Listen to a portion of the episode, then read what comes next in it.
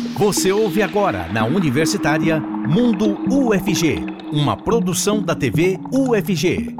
Nós vamos falar sobre as inovações da produção agropecuária, com o papel da tecnologia nesse contexto. Qual é? Como aumentar a produção do agronegócio causando menores danos ao meio ambiente? Vamos saber disso e muito mais no Mundo UFG que já está no ar.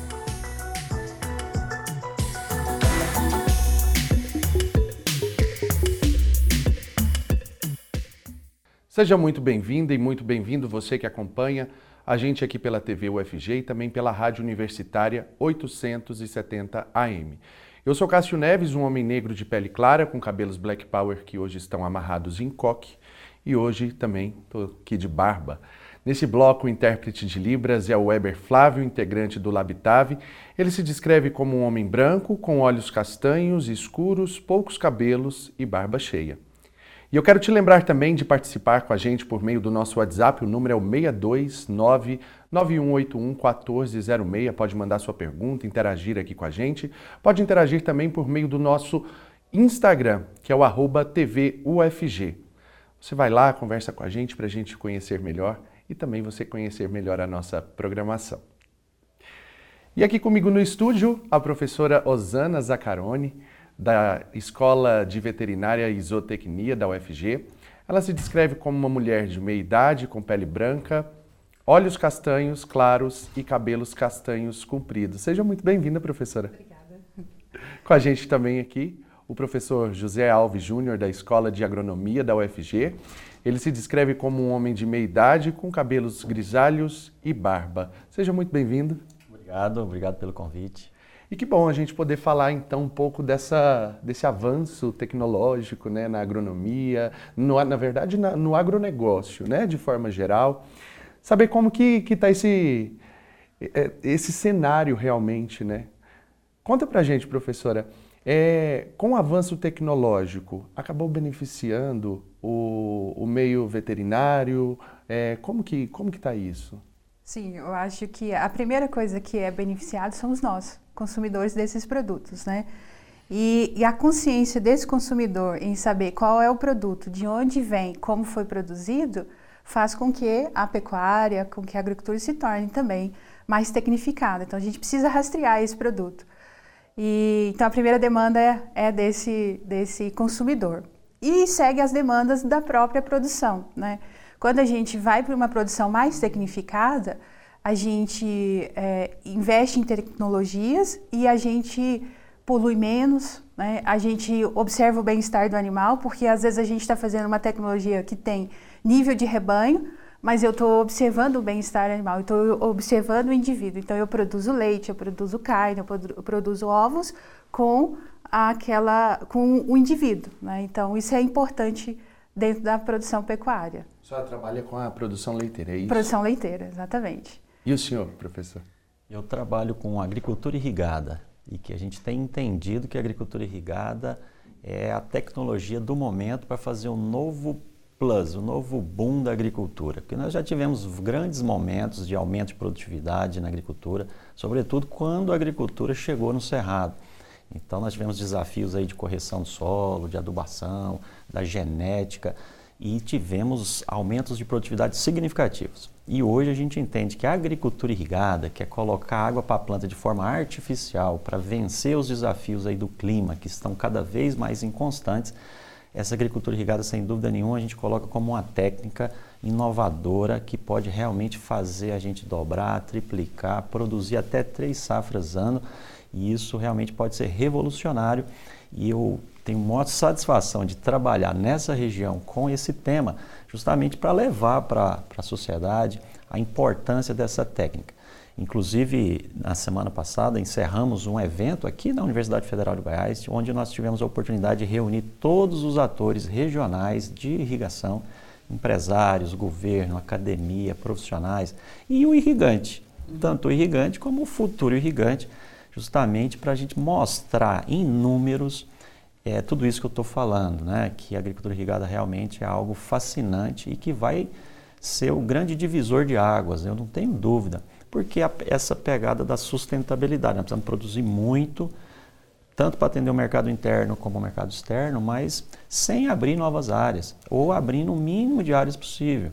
Então a irrigação vem realmente verticalizar a produtividade, produzir muito em pouco espaço e produzir inclusive coisas que a gente sequer produz ainda. Só um exemplo para você ter ideia, professora Rosana, a gente consome diariamente feijão pérola, esse feijãozinho carioca que a gente está acostumado. Se a gente começar a exportar feijão, que nós temos muito potencial para isso, a gente vai precisar começar a produzir o feijão rajado. Que fala, mas tudo é feijão. Não, é uma outra, outra cultura que a gente precisa estudar, é um desafio para a Embrapa, desafio para a universidade, e vai por aí afora. O Goiás também pode ser um grande exportador de frutas. E a agricultura irrigada vai ter peça-chave nisso, porque não basta produzir fruta, tem que produzir muito, produzir de qualidade, padrão exportação. E nós não, não, digo nem produzir a banana, o maracujá, o mamão, que são frutas tropicais, que nós já temos regiões, é, como se diz, peritas em produzir no Brasil. Nós estamos produzir outras frutíferas. Só para você ter ideia, por exemplo, o açaí, que não é nem do bioma cerrado, mas nós temos um potencial muito grande de trazê-lo para Goiás, para o cerrado. Mas a irrigação passa a ser ponto-chave, porque nós temos temperatura como na Amazônia, mas não temos a distribuição de chuvas como lá. E aí a irrigação passa a ser peça-chave e a gente levar esse açaí para a Europa, para os Estados Unidos, como o Amazon Berry, seria assim, o Goiás como um grande produtor de berries. Imagina, nossa jabuticaba, a gente vender como Brazilian Berry, mas aí não podemos esperar a época da jabuticaba, nós temos que fazer ela produzir muito nas várias épocas do ano. E a irrigação associada a outras técnicas agronômicas pode fazer a grande diferença.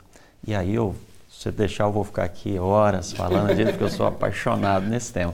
Mas é bom o senhor falar sobre tudo isso, justamente porque a gente sabe que é, a gente acaba muitas vezes segmentando cada região do país com determinado tipo de produção, justamente por conta disso, porque aquele, aquele, aquele terreno ele é propício para determinada para determinado plantio.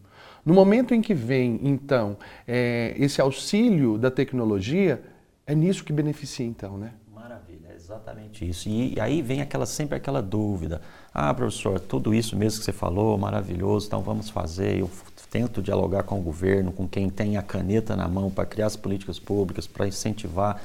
É, mas aí vem aquelas dúvidas, professor, mas é viável? Porque uma, são equipamentos caros, será que compensa? É, e eu te falo que nós tivemos nesse evento que nós fizemos, segundo encontro de agricultura irrigada no Centro-Oeste, que no dia 20 e 21 reuniu todos esses atores da região nós tivemos a oportunidade de trazer produtores rurais para dar o depoimento.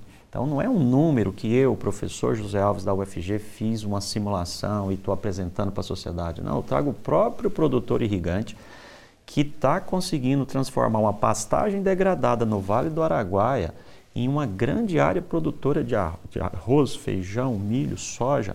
A própria integração com a pecuária, a própria integração com o elemento floresta integração lavoura, pecuária, floresta. Então a irrigação nesse contexto, fazendo em pouco espaço, produzir muito e de forma extremamente viável. E o produtor, não, professor, o que, eu vou fazer lá na universidade? Eu não estou acostumado a falar. Eu falei, sabe o que, que você vai falar? Você vai falar dos seus números. Abra os seus números para nós e da forma mais real possível, sem, sem sensacionalismos.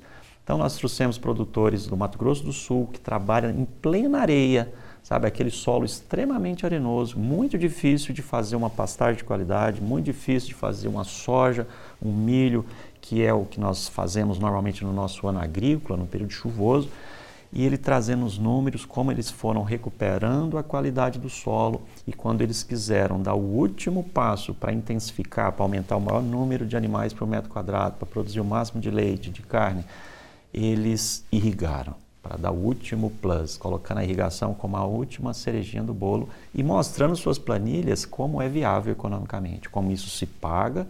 Então aí deixa a gente extremamente satisfeito, sabendo que nós estamos no caminho certo, o que nós estamos pesquisando, o que nós estamos difundindo está realmente chegando para quem precisa e as pessoas estão fazendo isso pelo bem financeiro e pelo bem do ambiente, já que precisa ser socialmente justo, é, economicamente viável e ambientalmente correto. E agora, professora Osana, é, falando em tudo isso, a gente percebe que também é, vem como benefício, então, para a produção leiteira, porque a irrigação, ela, ela é necessária para produzir um pasto de qualidade também para esse animal que vai produzir esse leite.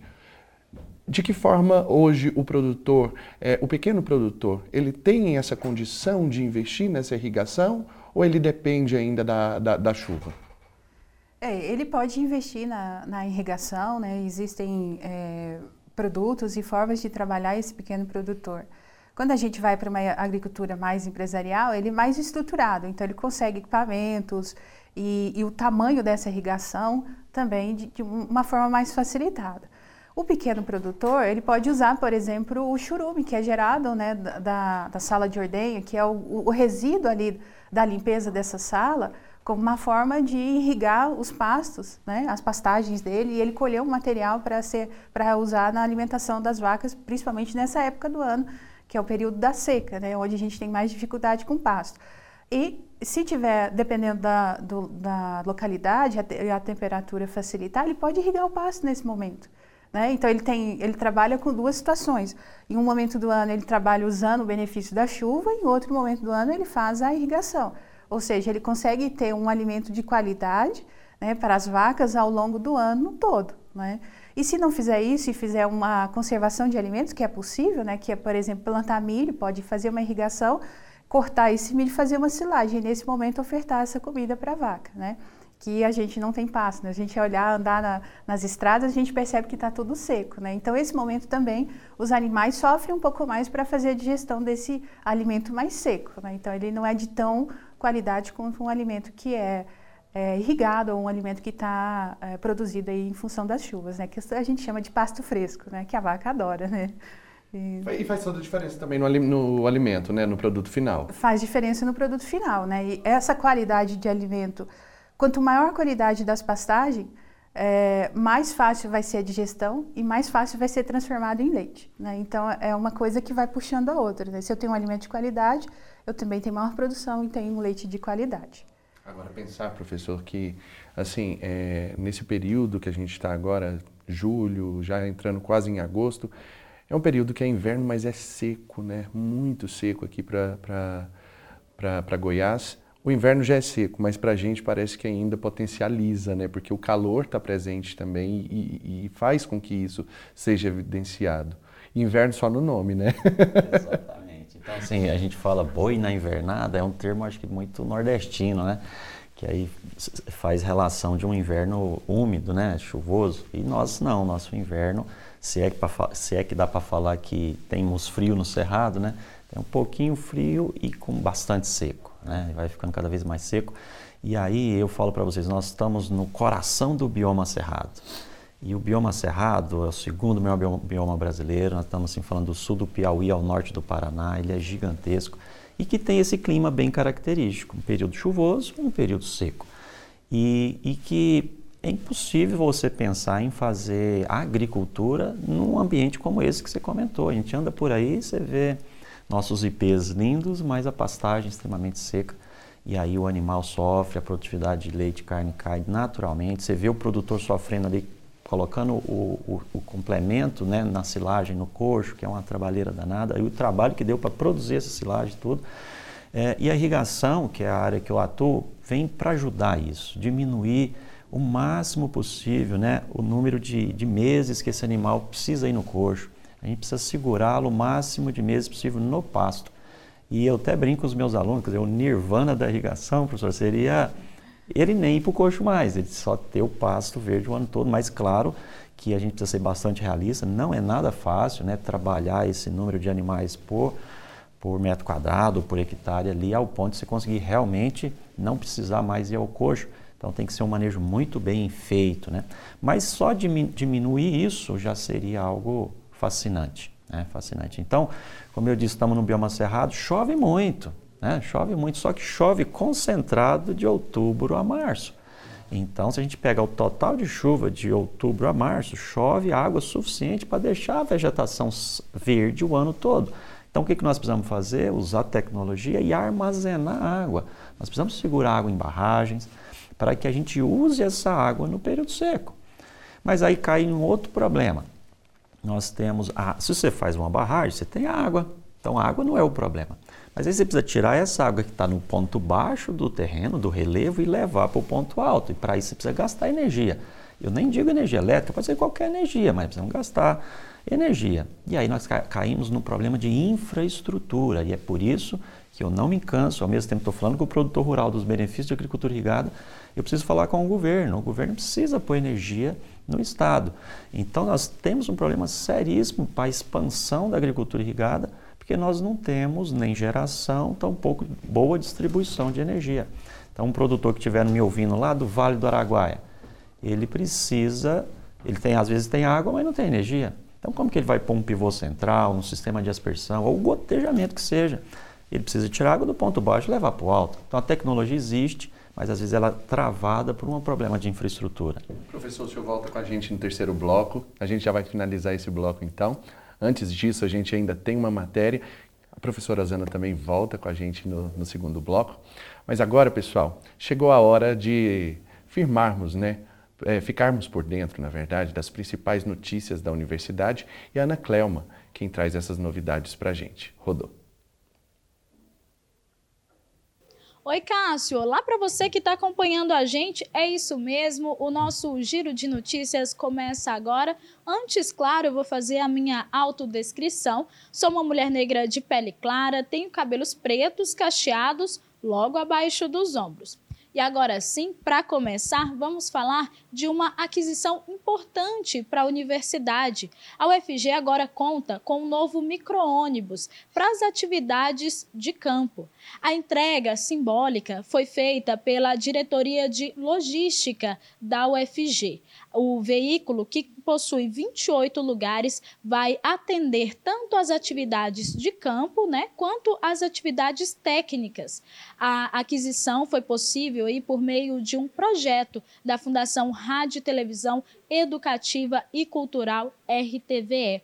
A entrega foi realizada no pátio da Diretoria de Logística no campus Samambaia. E a gente continua te atualizando, mas dessa vez vamos falar de reconhecimento. Um pesquisador da UFG recebeu uma premiação internacional. O doutorando Abdias Neto, do programa de pós-graduação em Química da Federal Goiana e bolsista do CNPq, foi agraciado pelo programa International Young Scientists Awards o projeto dele abrange o desenvolvimento de sensores eletroquímicos através da tecnologia de impressão 3D, olha só, e dispositivos microfluídicos para aplicações ambientais, forenses e clínicas. Esse programa internacional reconhece os avanços de jovens cientistas nos mais diversos campos de conhecimento, tecnologia e inovação. E para encerrar, eu trago a notícia de que a UFG assinou mais uma parceria com o governo de Goiás, mas dessa vez foi por meio da Agência Goiana de Infraestrutura e Transportes, a Goinfra. O acordo de cooperação técnica prevê o desenvolvimento de estudos e projetos nas áreas de transporte e infraestrutura no estado de Goiás. A assinatura do termo contou com a presença de servidores da Goinfra e também de professores da UFG que vão aí contribuir né, nos diversos projetos a serem realizados no escopo desse acordo. Entre as iniciativas estão estudos para construção de estradas, parque em Cavalcante, Terra Ronca e na Serra Dourada, além de questões também envolvendo aí a Faculdade de Direito no aperfeiçoamento desses contratos aí da Goinfra e também de outros assuntos relacionados a licenciamento ambiental e mobilidade. Quer saber, quer saber aí mais notícias de tudo que acontece aqui na universidade? Continue ligado, claro, na nossa programação, porque a qualquer momento a gente continua trazendo mais informações de tudo que acontece aqui na universidade para você. Valeu, Ana Clelma. Muito obrigado pelas informações. E agora, pessoal.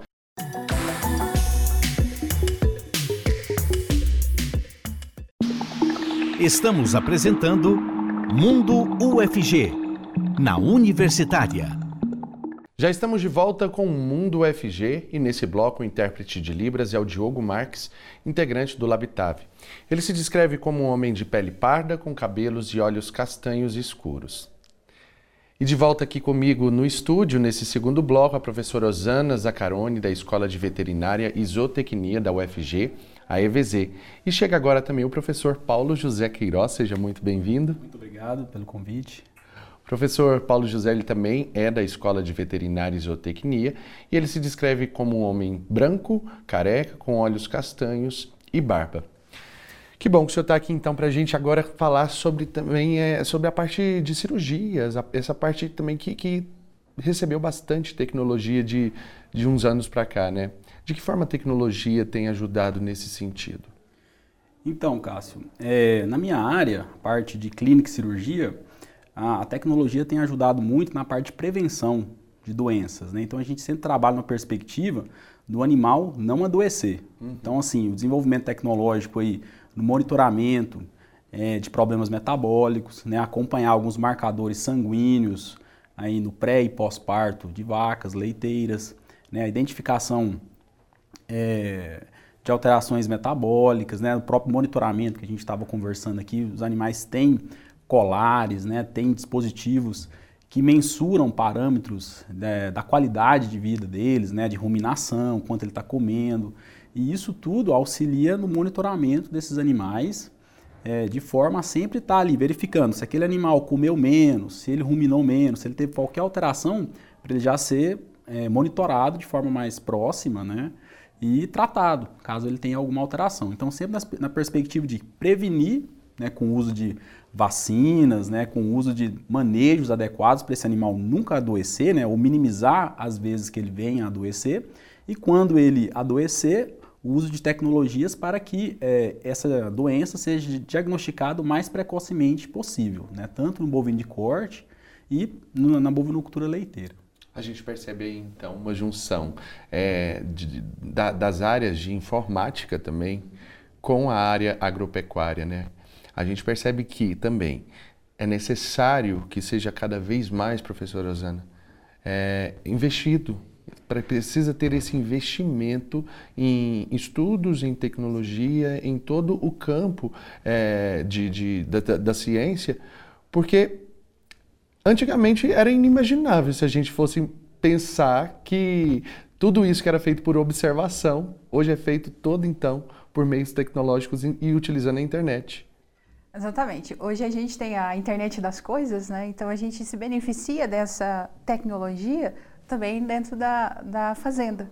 Né? Então, hoje a gente coloca um colar numa vaca e a gente monitora quantos passos ela deu um dia, como o nosso relógio, o nosso smart relógio, uhum. que monitora né, quantos passos a gente está fazendo, quantas calorias nós estamos gastando. A vaca também eu posso fazer isso, né? Então a gente tem esses colares que são colocados no pescoço do animal, que tem um chip que vai coletando essas informações. Quantas mastigações ela fez? pra, uh, no alimento, quantas ruminações ela fez, qual é a temperatura corporal, é, ela ficou deitada quanto tempo, ela ficou deitada mais tempo do que o normal, então isso já, já é, dispara um alerta no celular da pessoa, ou no computador, ou no relógio da pessoa, dizendo que aquele animal teve um comportamento é, inesperado para a natureza dele. E aí a gente traz esse animal e faz um exame clínico dele, faz um exame físico dele.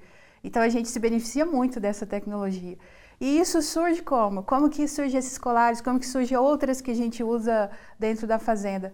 Às vezes por grupos de estudantes e professores dentro da universidade, dentro da Embrapa, tem startups né, que começam, ah, vamos é, fazer uma proposta de, de um colar, vamos fazer uma proposta é, de uma análise de leite mais rápida.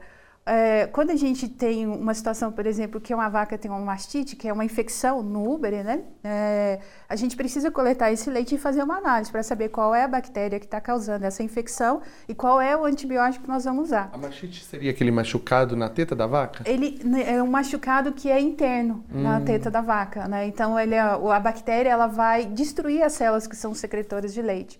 Então o animal diminui a produção de leite e ele fica com essa infecção que nós temos que tratar. Né? E a gente não, assim, a gente trabalha para não haver essa infecção, porque é um prejuízo. Né? Então a gente não quer um animal infectado. Mas, como eu estava dizendo, é, a gente demorava de 7 a 10 dias para ter uma análise disso. Então, eu precisava coletar o leite, encaminhar para o laboratório né, para fazer a cultura e o antibiograma. Hoje, né, com o surgimento desses estudantes, dessas, desses pesquisadores da Embrapa, eu tenho um equipamento que eu posso analisar em 24 horas. Então, me acelera a, o tratamento desse animal. Se eu tivesse uma situação como a anterior, eu não poderia esperar sete dias para fazer o tratamento desse animal, correndo o risco, inclusive, desse animal morrer. Né? Então, ela está muito inserida e depende das universidades, depende das instituições de pesquisa para desenvolver essa tecnologia. Tudo que nós temos hoje, seja numa propriedade pequena ou uma, uma propriedade de alta tecnificação, ela é originária de um instituto de pesquisa, né? o que é muito bacana. Professor Paulo, saberia me dizer qual que é o custo mínimo para um, um, agricultor, para um criador de vaca leiteira ou de vaca de corte também, investir nesse tipo de sistema?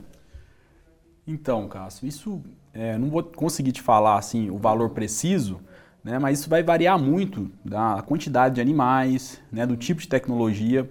E hoje um desafio muito grande que nós temos é, na pecuária é a questão da mão de obra. Né? Então a gente precisa ter funcionários qualificados para conseguir trabalhar toda essa tecnologia. Então às vezes o produtor ele investe muito nessa, nessa tecnologia, né, de colocar um, um colar de monitoramento, né, algum tipo de monitoramento para esses animais, mas muitas vezes o funcionário ele não está qualificado, né? ele não tem o preparo técnico para operar um, um, tipo de equipamento desse. Então, assim, são situações que dificultam muito a implantação, né? além do custo, não é um custo baixo, é um custo relativamente alto e que precisa ter treinamento para ser operado, né? para uhum. colher todos os benefícios do equipamento desse. Então, assim, eu realmente não vou te não consigo te estimar, mas assim, é um custo que vai variar de acordo com a produtividade, né, de acordo com a quantidade de animais no rebanho, né, de acordo com o planejamento do projeto que ele tem para aquela propriedade né, de crescimento. Então, isso vai variar aí de acordo com o nível de produtividade de, de cada uh, produtor. E onde o produtor procura essa qualificação?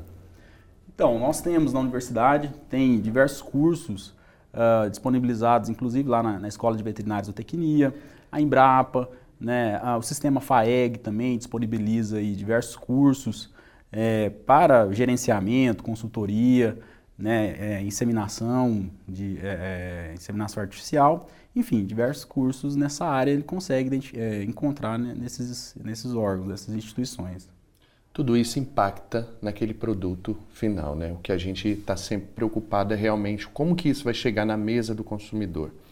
Porque se não tiver todo esse monitoramento, fica muito mais difícil até de produzir leite. Uma vaca que, que, que, tem, por exemplo, um acompanhamento desse, ela tem uma qualidade de vida também superior a, uma, a um outro tipo de animal que não tem esse acompanhamento, né, professora? Exatamente. Então, assim, eu estou acompanhando diariamente e muito próximo desse animal né, o que está acontecendo com ele.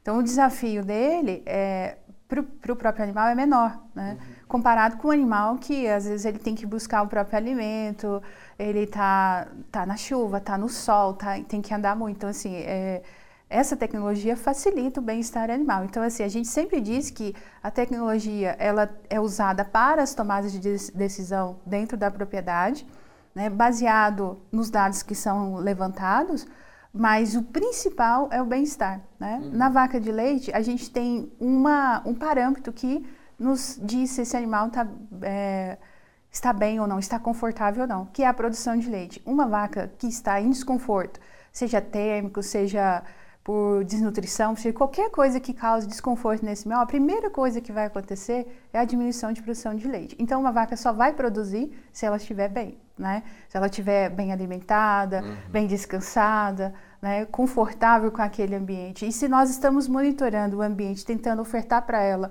o melhor ambiente possível, ela vai expressar esse potencial genético, vai produzir muito, né? Que ela traz aí das raças especializadas.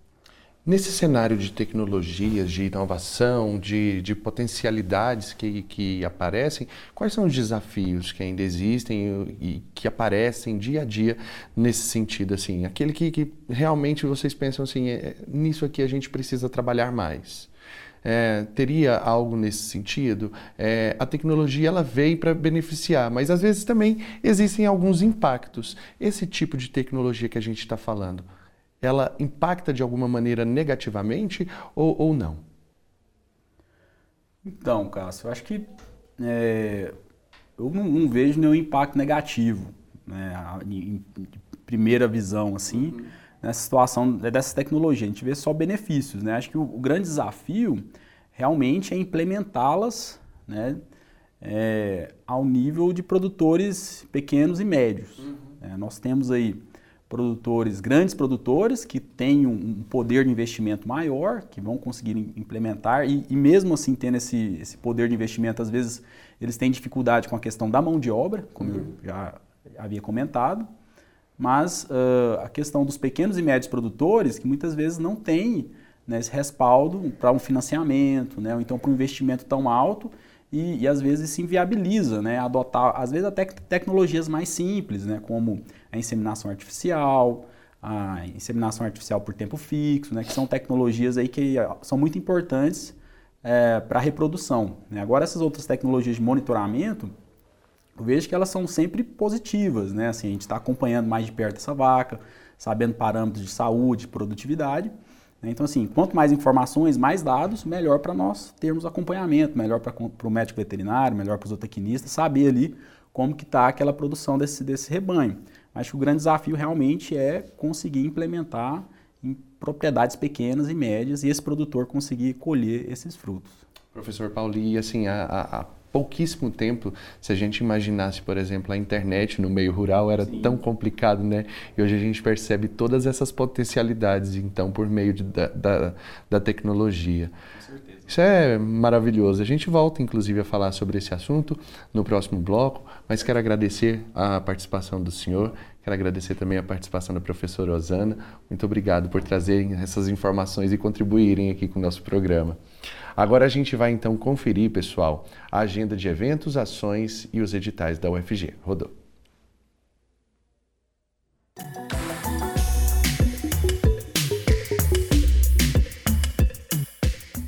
Ei, você que acompanha o Mundo UFG de hoje, tudo bem? Chegou a hora de ficar por dentro de tudo que acontece aqui na UFG, desde eventos a editais. Então já pega seu celular para não perder nenhuma informação.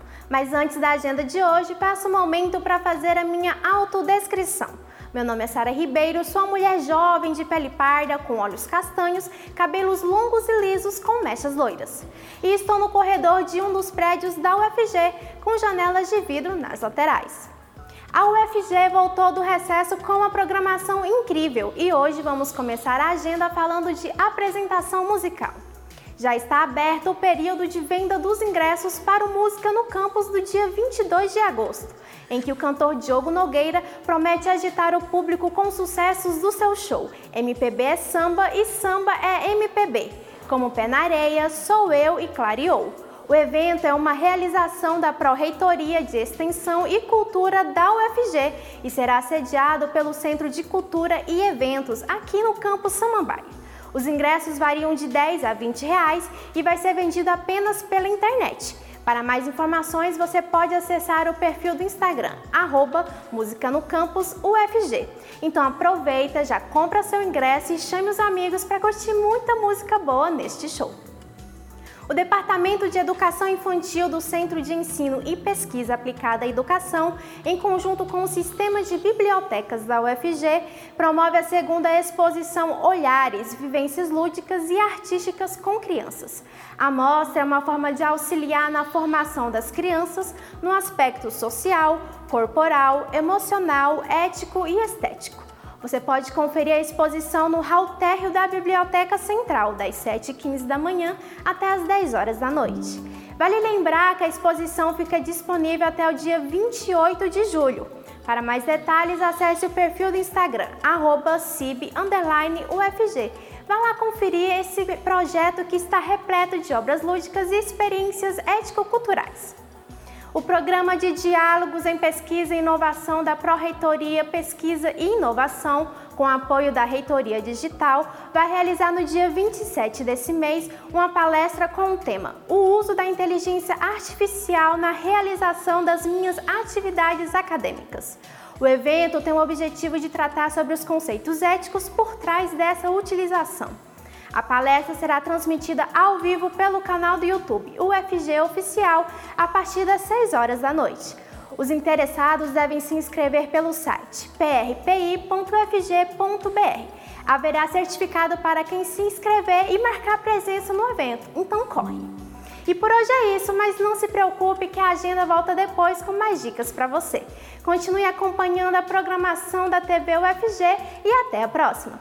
Um cheiro no olho e tchau, tchau!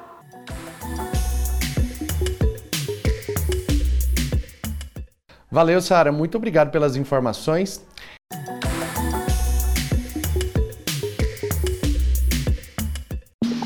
Estamos de volta com Mundo UFG, na Universitária. Muito bem, já estamos de volta com o Mundo UFG, hoje falando sobre as tecnologias que são utilizadas no meio do agronegócio. E aí, agora então, a gente já volta aqui nesse bloco com o professor José Alves Júnior, da Escola de Agronomia, ele que participou com a gente aqui no primeiro bloco, está aqui de volta com a gente. Também chega para esse nosso bate-papo o professor Arthur Macioli, da Escola de Veterinária e Zootecnia da UFG. Seja muito bem-vindo. Muito obrigado, é um prazer estar aqui com vocês, Cássio, professor José também. Obrigado, senhor, pela presença. E o professor Arthur, ele se descreve como um homem de pele branca, com cabelos grisalhos e olhos castanhos. Para a gente, então, é, voltar né, ao nosso bate-papo, é, qual é a especialidade do senhor? O senhor trabalha hoje com o quê? Eu sou zootecnista e trabalho especificamente com melhoramento genético animal. De que forma a tecnologia tem beneficiado nesse trabalho do senhor?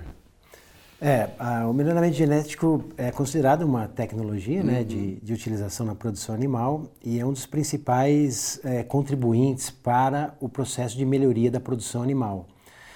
É interessante que nós trabalhamos, né, o melhoramento genético, ele abarca todas as culturas animais. Então, trabalhamos com bovino cultura de corte, com os bovinos de corte, de leite, aves, suínos, caprinos, ovinos. E o que nós fazemos especificamente são duas, duas, dois, duas grandes ferramentas dentro do melhoramento genético. Uma delas é o processo de seleção, onde nós procuramos selecionar os melhores animais em termos de genética para uma determinada tipo de produção e também o cruzamento, que é uma outra ferramenta onde nós também exploramos aí a diversidade e aí, aí nós fazemos a união entre diferentes raças ou linhagens né? e nós temos buscando sempre uma maior produtividade, na verdade, uh, mas atrelado isso, é claro, ao bem-estar animal e à sustentabilidade, tanto econômica quanto sustentabilidade ambiental da produção. Professor Arthur, então quando a gente vê aquele animal que custa assim 20 milhões, aqueles animais que você fala, meu Deus, ele é mais bem cuidado do que eu lá em casa. é justamente é, esses é. animais com melhoramento genético. Exatamente. Esses animais, uh, uh, o processo de melhoramento genético, ele é feito numa parcela pequena da, dos animais, né? E eles têm um valor econômico agregado muito alto. Né? Então, quando você tem aí um animal, por exemplo, um bovino jovem aí sendo comercializado para reprodução, que não, não, ele não participa de um programa de melhoramento genético, você vai é, ter um custo dele em torno de uh, uh, um melhorado, você vai ter três, quatro vezes maior no mínimo valor de comércio desse animal.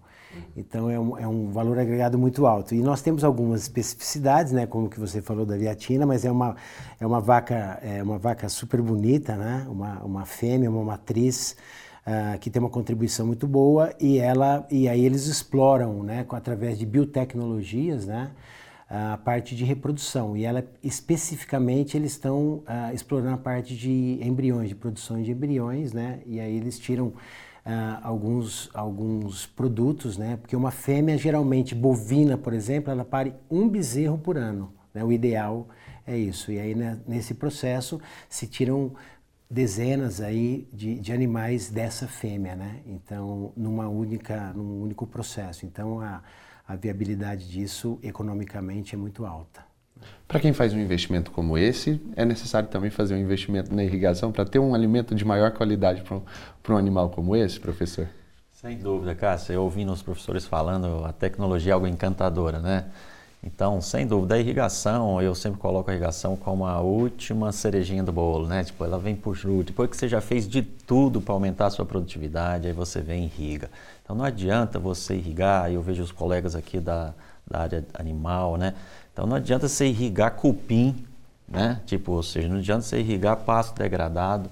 Esse é o quando eu vejo alguém fazendo isso, eu, é a prova de que ele está intensificando de trás para frente. Né? Então renove sua pastagem, corrija o solo, adube, troca por uma genética de forrageira antes, e invista na genética dos seus animais. Então, ou seja, você já aumentou a lotação animal o máximo que você pode, aí você ainda quer dar mais um plus, aí você vem irriga, sem perder de vista a sustentabilidade econômica, tem que ser viável, né? Então, e levando todas as, as condições. Então, por exemplo, existem os paradoxos, vamos dizer assim, quanto mais barato for a terra, é, mais, é, mais não compensa irrigar, porque é melhor você comprar mais terra. Uhum. Você não concorda? Então, assim, a gente até trabalha, ah, quanto custa comprar um equipamento de irrigação? Ué, se o preço do equipamento de irrigação for o mesmo preço da terra, compre mais terra. Então, e, então é, são coisas que, que você precisa ser analisada antes de simplesmente falar, não, vamos irrigar a qualquer custo. A própria questão geográfica, quão distante você está da linha do Equador, isso tem a ver com fotoperíodo, tem a ver com noites frias no inverno, porque as pastagens, de uma maneira geral, ela costuma ficar ingrata, né? vamos dizer assim, no período. A temperatura baixa de 15 graus, não adianta você dar comida e água que ela, como se diz, ela estabiliza por uma questão de temperatura. Então, quanto mais ao sul do Brasil a gente tiver, mais as temperaturas noturnas vão, no inverno vão ser mais é, influenciadoras na pastagem, né? E aí, por outro lado, o valor da terra para o sul vai aumentando. Tá vendo que como se a gente estivesse trabalhando com duas vias, uma coisa joga a favor, outra contra, e que um técnico precisa analisar isso criteriosamente ao investir na tecnologia. Então, e são vários outros aspectos. Eu só faço esse alerta que a tecnologia é encantadora, ao mesmo tempo você precisa tomar muito cuidado para que ela realmente converta em bons resultados para a propriedade. Né? Nesse, o senhor quer nesse, complementar? Nesse contexto, é só assim, tentando colaborar um pouquinho né, com o professor, uh, é, esses animais que são melhoradores, né, os animais que são selecionados geneticamente, esses animais são mais exigentes nutricionalmente. Esses animais também, eles são menos resistentes muitas vezes. Então você tem que ter uma produção, né? Uh, e eles são mais produtivos.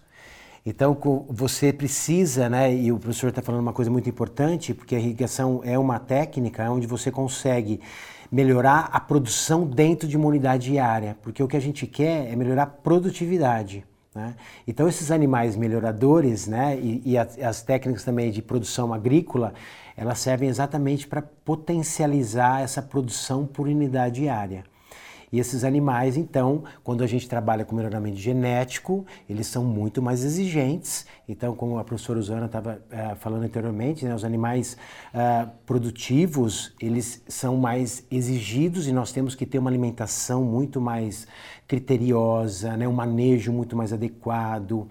Então, o melhoramento genético ele tenta ajudar nesse processo aí tentando trazer animais que são mais tranquilos, mais calmos, mais produtivos, que o estresse, por exemplo, ele interfere na produção animal.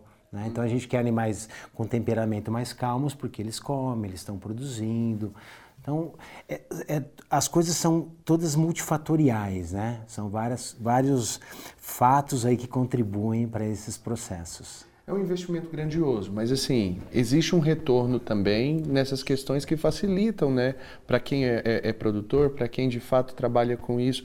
É, não vai fazer um investimento é, cego, por exemplo, né? Um investimento que, que, que não está enxergando o que vem à, à frente. É, sabe que a qualidade, o melhoramento, ele serve para potencializar essa produção, né? Sem dúvida. E aí eu digo, nós estamos num período seco do ano, né? Quem é pecuarista, agricultor, está sofrendo, né? A, a, falta de água nas suas fazendas.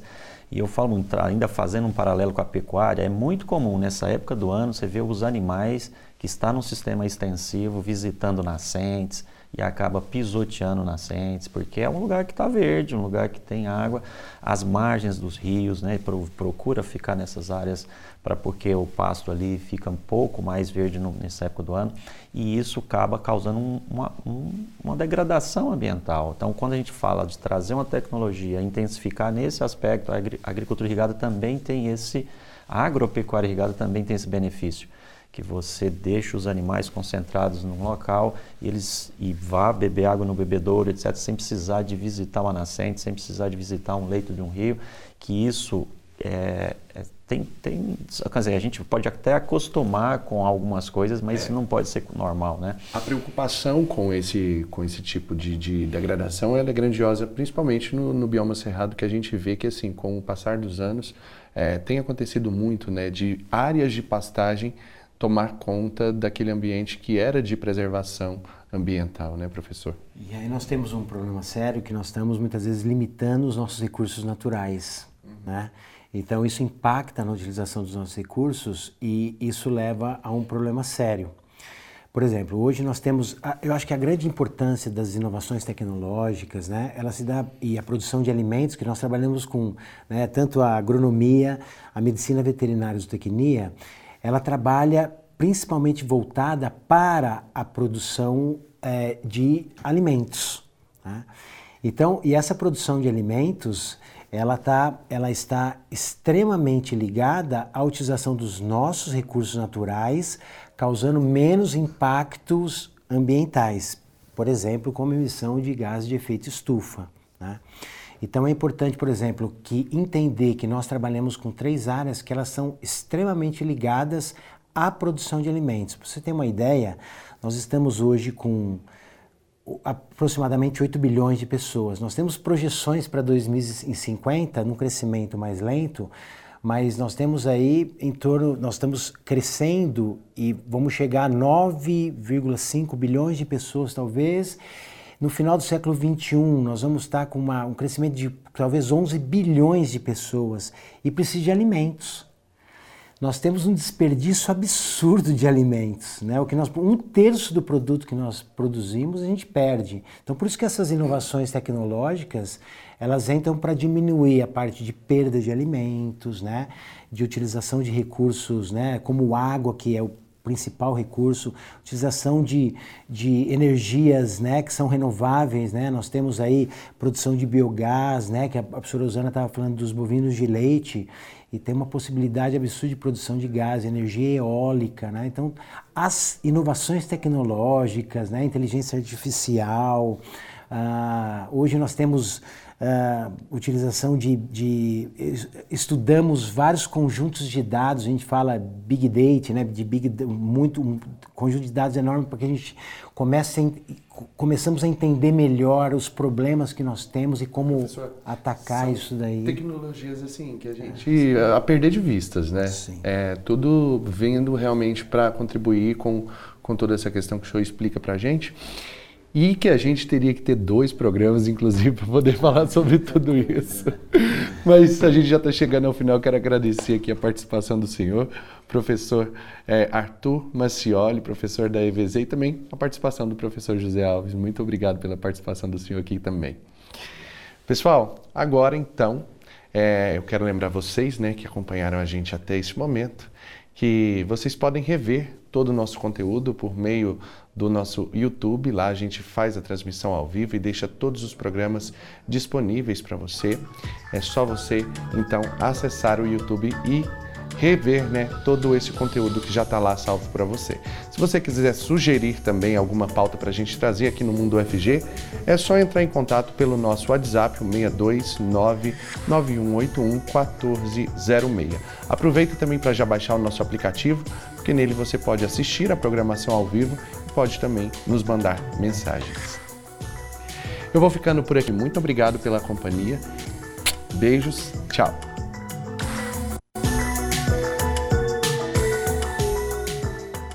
Você ouviu na Universitária Mundo UFG, uma produção da TV UFG.